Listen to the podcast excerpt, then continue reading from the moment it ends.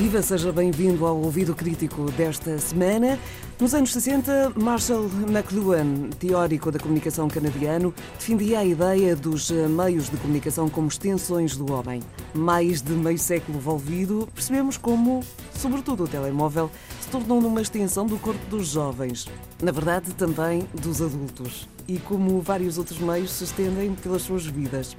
As aprendizagens que os mais jovens desenvolvem com e a partir dos média parecem continuar, no entanto, arredadas da escola, principalmente das salas de aula. Professora Sara Pereira, bem-vinda. Vamos então falar sobre esta lacuna Sim, que existe é entre a casa e a escola. É verdade, não é, não é um fenómeno novo e a comprová-lo estão vários estudos. Eu hoje trago aqui só dois exemplos uh, de dois estudos com 12 anos de diferença. é que já em, em 2006, no advento da, desta era que vivemos hoje, da era digital, uh, um conceituado investigador inglês de, nome David Buckingham, que trabalha muito esta área ligada aos jovens, às crianças e aos média, também à literacia mediática, dizia que se as escolas permaneceram relativamente pouco afetadas pela, pelas tecnologias digitais, que o mesmo não podia ser dito ou que não pode ser dito da vida das crianças fora da escola, que continua a ser premiada cada vez mais pelos meios digitais. E dizia-nos também David Buckingham que um número cada vez maior de jovens eh, considerava, né, portanto estávamos no ano 2006, o, o uso da tecnologia eh, limitado, aborrecido e irrelevante, sobretudo quando comparado com os modos como usam a tecnologia nos seus tempos de lazer e, portanto, nos, nos tempos fora da escola. Uhum. Eh, e dizia também o investigador David Buckingham que os professores uh, precisam desafiar o uso, este uso meramente instrumental que às vezes é feito a tecnologia, para ultrapassar esta lacuna, esta nova lacuna digital entre a casa e a escola, e que isso, claro, exigirá também uma maior atenção uh, e uma, no uma nova atenção e uma atenção menos superficial às culturas digitais dos jovens, uh, para compreendermos também o que se está a passar cá fora. É porque, para captar a atenção dos jovens, não é apenas colocarmos os conteúdos dentro do digital, mas é também torná-los apelativos, eh, numa linguagem que eles, que eles se interessem. Sim, é verdade. Eles já fazem um uso tão interessante fora da escola. Quando o uso é este meramente funcional, às vezes já com uma série de competências desenvolvidas, claro que se torna menos, eh, menos interessante. Uhum. E o interessante é mesmo, é, é, o importante, aliás, é mesmo ligar estas aprendizagens formais com as aprendizagens informais, mas também debater essas práticas, eh, porque se nós queremos eh, desenvolver eh, jovens, crianças, cidadãos, no sentido geral, mais críticos e, portanto, também mais exigentes, mais esclarecidos face à comunicação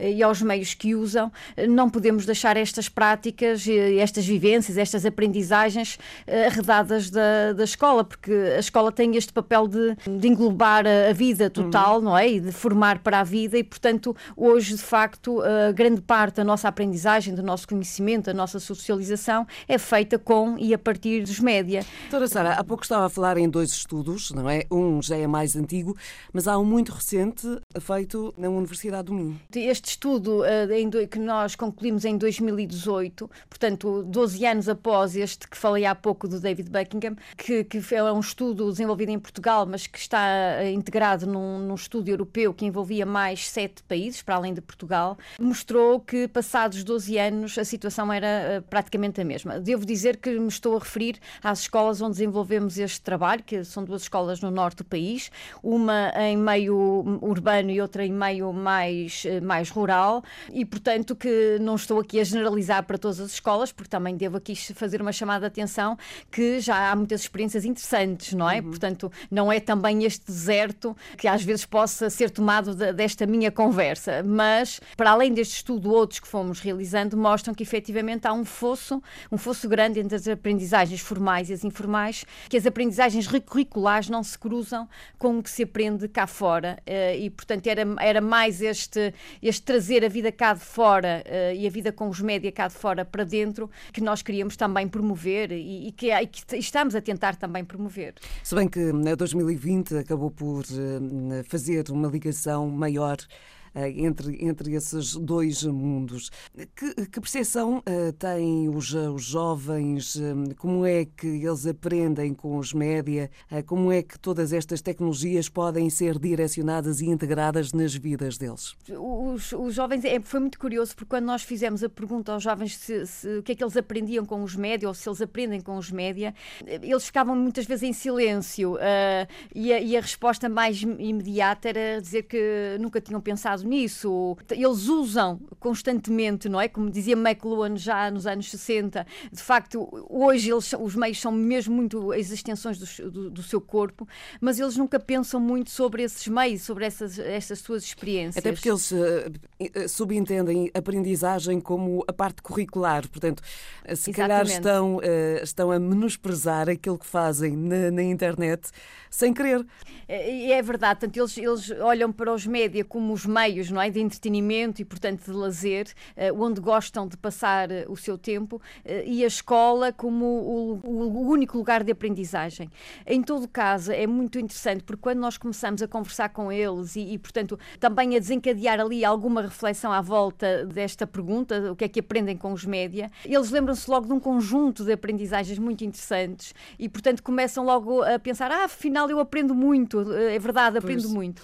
E, e, deram exemplos muito interessantes até a partir dos videojogos. Alguns diziam: eu aprendo mais com os videojogos, aprendo mais inglês com os videojogos do que aprendo inglês na escola, uh, portanto, desenvolvo muito o meu vocabulário e a minha fluência nesta língua uhum. a partir dos videojogos. Também outros que nos referiam uh, muitos conteúdos uh, ligados à história, nomeadamente à Segunda Guerra Mundial, a partir dos jogos que eles na altura estavam a jogar, o que mostra que efetivamente estas experiências mais informais também não são propriamente objeto de, de reflexão, não é? Nem entre eles próprios, nem na família, nem, nem na escola. Porque muitas Sim. vezes nós, os adultos, achamos que é uma espécie de um tempo perdido. Há ali muito, eh, muito sumo que pode ser tirado de cada uma das experiências que eles, eh, que eles têm no, no digital. Sim, precisamos de perceber isso, não é? E, e portanto, é, é, é, importante também trabalhar esta percepção dos alunos sobre este afastamento entre os seus usos e as experiências uh, dos média,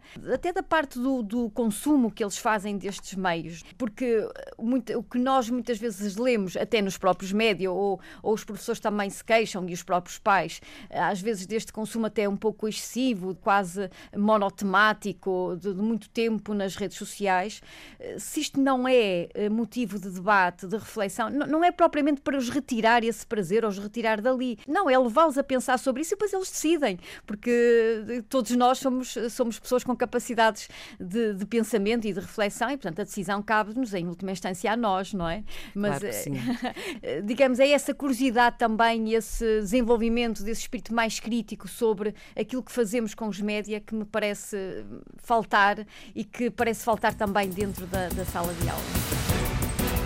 Ficamos por aqui nesta edição do Ouvido Crítico. Não vou, eh, contudo, embora sem deixar-lhe esta sugestão relacionada com a temática que estivemos aqui a abordar. Porque não levar os média para a escola? É a agenda de atividades de, de transliteracia de Sara Pereira, Joana Filol e Pedro Moura. Está disponível em milops.pt. O Ouvido Crítico é um programa de educação para os média da Antena 1 e do Milops, Observatório sobre Média, Informação e Literacia do Centro de Estudos de Comunicação e Sociedade da Universidade do Minho. Estamos de volta na próxima semana.